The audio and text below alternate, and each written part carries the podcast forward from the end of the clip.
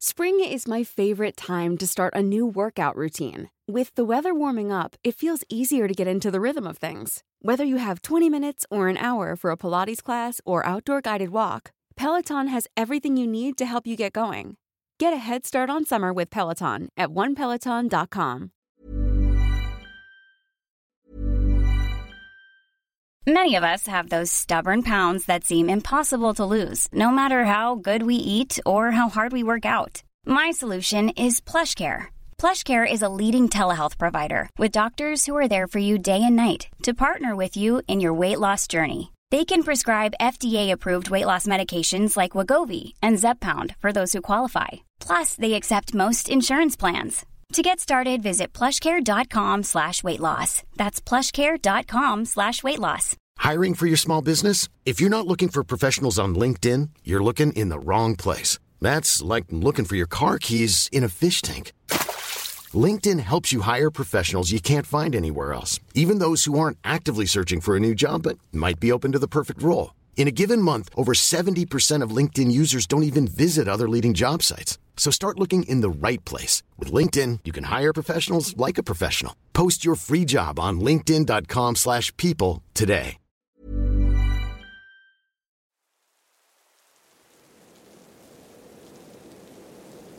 Buenas noches, comunidad Voces del Abismo. Agradezco a todos aquellos que expresaron sus buenos deseos en los comentarios del video anterior. Aún sigo un poco enfermo, pero mejorando sin duda.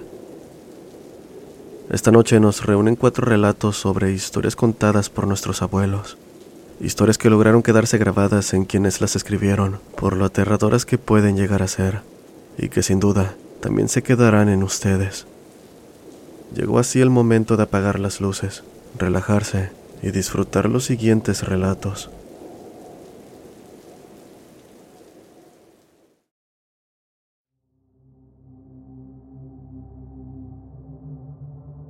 Buenas noches a toda la comunidad. Vengo a compartir con ustedes una experiencia sucedida a mi abuelo en el año 1963, cuando él tenía 16 años. Mi abuelo es de un pequeño pueblo llamado Cieneguilla, ubicado en el municipio de Poanas, en Durango, México. Él era muy aficionado a ir con sus amigos a los bailes de un pueblo cercano. Procuraba no perderse ni uno, por lo que cierta noche, como de costumbre, asistió a un baile y la pasó bien con sus amigos. Terminaron retirándose del lugar ya muy entrada la noche. Cabe recalcar que por aquellos años las calles estaban muy oscuras. No había luna esa noche por lo que apenas podían ver frente a ellos. Es por esa misma oscuridad que hubo algo que les llamó la atención, algo que no pudieron ignorar en el camino. A unos cuantos metros se encontraba una mujer vestida de blanco. Sobresalía entre la oscuridad como si tuviera un brillo tenue. Distinguieron claramente su vestido y un cabello largo que le llegaba hasta las rodillas, mismo que cubría su rostro. A juzgar por la manera en que llevaba sus manos a su cara, parecía estar llorando. Se asustaron al ver algo así, pero no les pasó por la mente que podría ser algo más que una persona. Así que uno de los amigos de mi abuelo se acercó para ver cómo estaba la señora, preguntándole si le habían hecho daño o si necesitaba ayuda. Cuando el amigo estuvo a un metro de la mujer, esta volteó en su dirección dejando ver un rostro cadavérico, al igual que sus manos.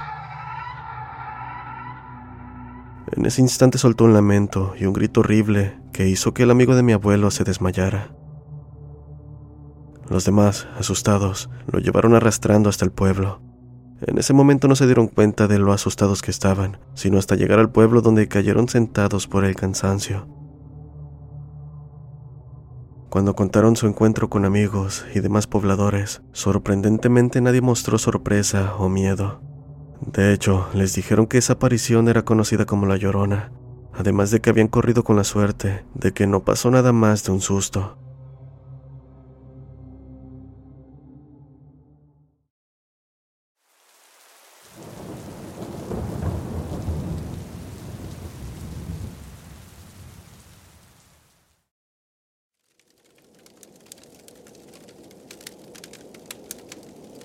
Mi abuelo solía contarme historias antiguas del pueblo donde vivía, lugar que hasta el día de hoy aún tiene habitantes.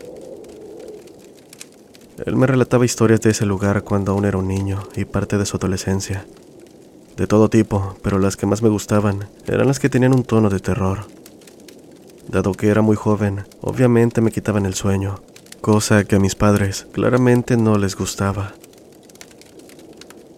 No digo que sean reales, pero me gusta creerlo.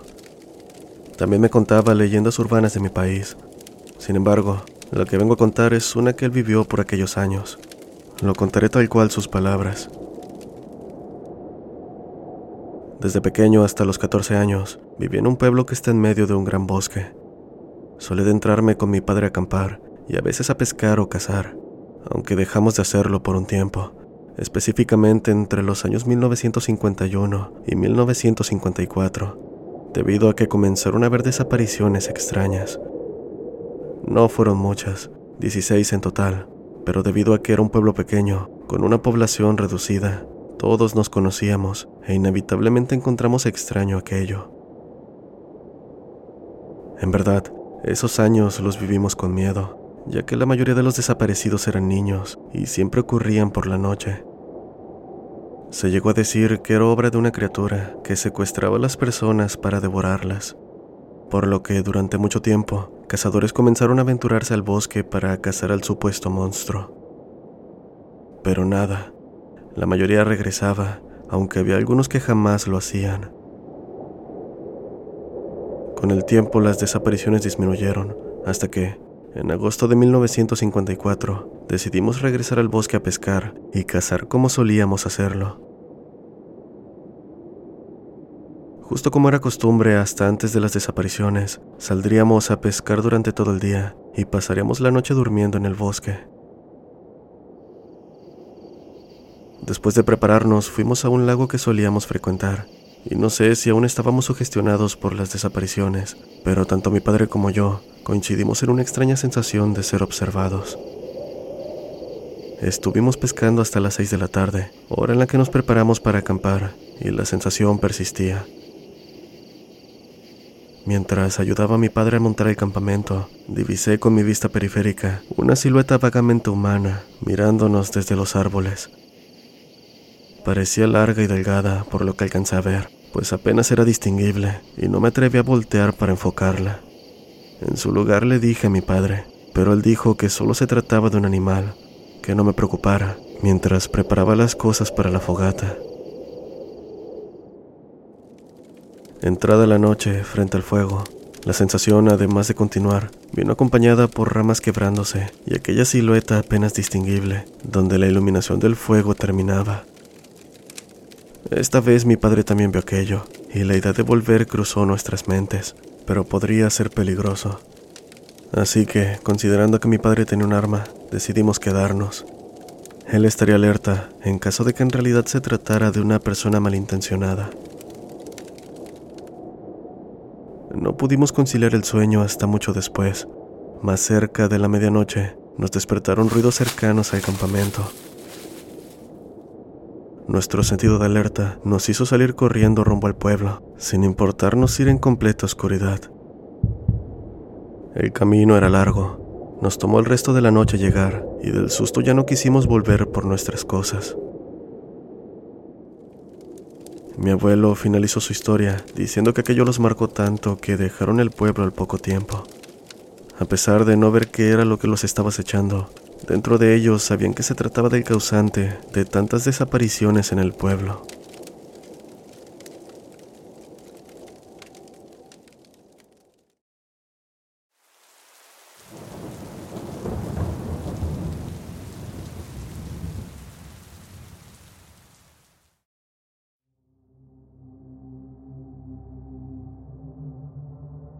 Estamos acostumbrados a escuchar en tono de burla sobre el abuelo que va al cerro a pelear contra el diablo, o a la broma de ir a descalabrar brujas al cerro. Sin embargo, estos seres son más peligrosos de lo que creemos. Tienen acceso a conocimientos y control de cosas que desconocemos y no podemos entender. La familia de mi abuela es numerosa. En total son nueve hermanos, o al menos eran nueve hasta que ocurrió aquella tragedia. Verán, Hace muchos años la gente tenía la creencia de que a los recién nacidos había que protegerlos con diferentes artículos. con círculos de sal o espejos debajo de la cama, ya que se contaba la historia de que la bruja llegaría a chupar la sangre de los infantes. Cuando nació el primero de los nueve hermanos, le tocó la época en la que se reportaban muertes de bebés de manera constante. Se corría el rumor de que se trataba de un animal que mataba a los niños, pero la gente decía que, en realidad, era una bruja que venía del otro pueblo a cazar a los bebés. La creencia era que las brujas solo se alimentan de recién nacidos, quienes solo se alimentan de leche materna, por lo que su sangre aún está fresca. Aquellos que ya consumieron alimentos de otro tipo, se decía que tenían la sangre podrida. Así que, una noche, mi bisabuela se encontraba dándole de comer a su bebé. Por supuesto, me refiero a que el bebé consumía leche materna. En un punto, un fuerte sueño comenzó a poseerla. Mi bisabuelo trabajaba en una fábrica en esos momentos, por lo que no había nadie más en casa. Finalmente el sueño la derribó cayendo dormida en el cuarto en el que se encontraba. Ella cuenta que se durmió por aproximadamente dos horas. Al despertar, estaba un poco confundida y el cansancio que sentía era enorme. Pero como si se tratase de un shock eléctrico, comenzó a buscar al bebé. En el momento en que se levantaba, sintió mucha humedad en el pecho, como si le hubiesen regado agua. Se miró en el espejo, dándose cuenta de que estaba empapada de sangre. Rápidamente miró en todas direcciones, viendo al bebé tirado sin vida. Al tomarlo en brazos, notó que tenía una herida en la cabeza. Aparentemente era una mordida, pues se notaban las marcas de dientes y los círculos de colmillos. Aparte de eso, se notaban marcas de manos en todo su cuerpo. Estas marcas dejaban ver que alguien lo había aplastado con mucha fuerza, como si de una naranja se tratase. El cuerpo estaba completamente pálido y con un tono blanco, sin vida. Las marcas de manos incluso dejaban ver que la cabeza del recién nacido había sido aplastada con mucha fuerza y vio que todo rastro de sangre había desaparecido. Rápidamente mi bisabuela salió corriendo a tocar en las casas de algunos vecinos y una señora que se dedicaba a hacer limpias se acercó para ver qué pasaba. Al ver al recién nacido le dijo, A tu hijo se lo chupó la bruja, ¿acaso te quedaste dormida? Mi bisabuela le contó que había comenzado a sentir un fuerte sueño y cansancio antes de quedar profundamente dormida. Las brujas que se chupan a los bebés duermen a la gente de las casas primero y luego van por la vida del infante, Tienes que hacer una limpia en la casa para que no se vuelva a acercar, dijo indicándole cómo hacerlo antes de irse. Mi bisabuela estaba completamente devastada, pues acababa de perder a su bebé a manos de algo que no podía comprender. Se realizó el funeral en los días siguientes y haciéndole caso a la señora, hicieron una limpia en toda la casa con el pasar de los años, los demás hijos nacieron y no se volvió a tener problemas con aquella supuesta bruja. Sin embargo, se siguieron reportando muertes de bebés en el pueblo por años. Hoy en día no sabemos si esas cosas siguen sucediendo o no, pero el hecho es que hay demasiado que no entendemos del mundo y a veces lo inimaginable puede afectarnos directamente.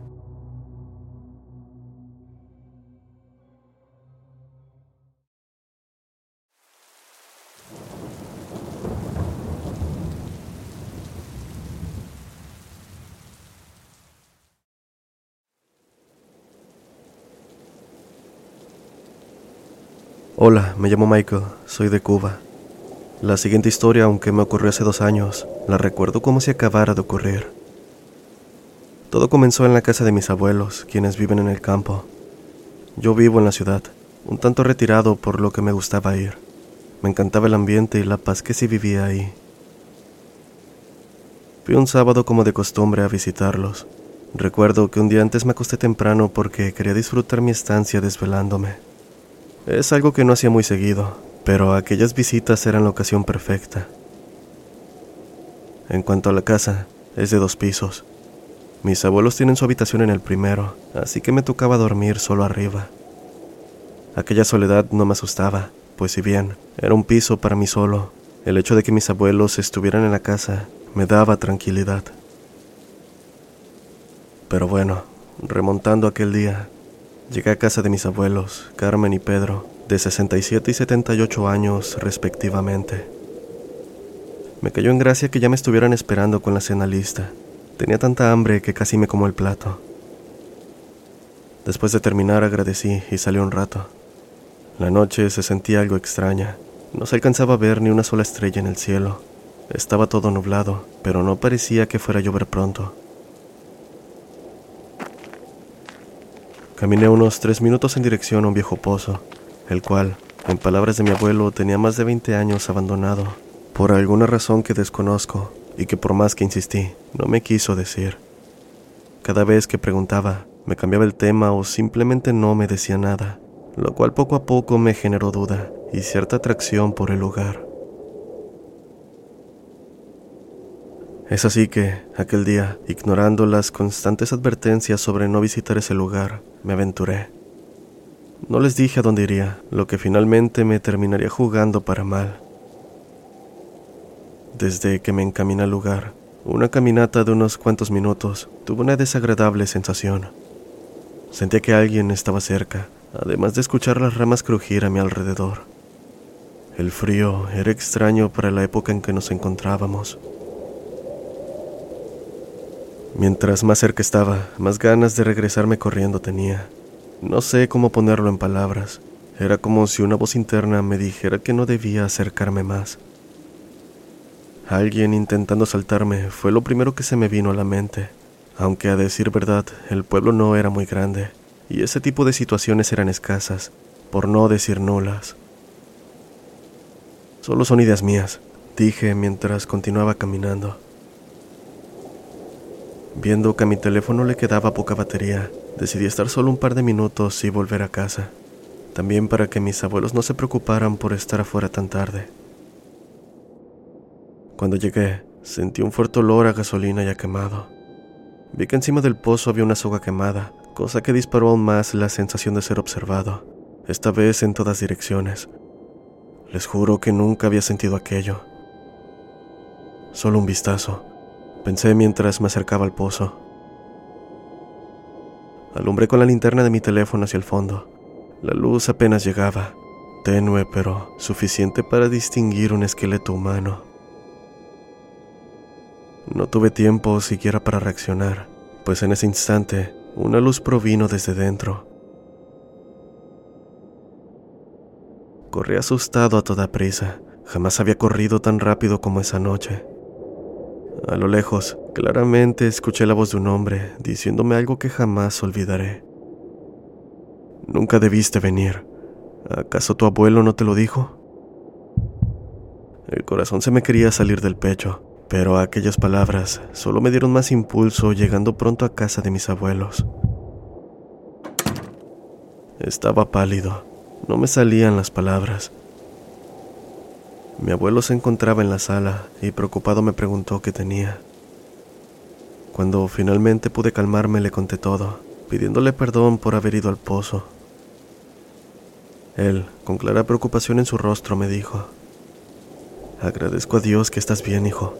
No vuelvas a ese lugar. No quiero que termines mal. Esas palabras se clavaron en mí, pues sabía que el peligro que había en ese lugar era tan real como inexplicable. Aunque desconozco la razón, créanme que estoy mejor sin saber.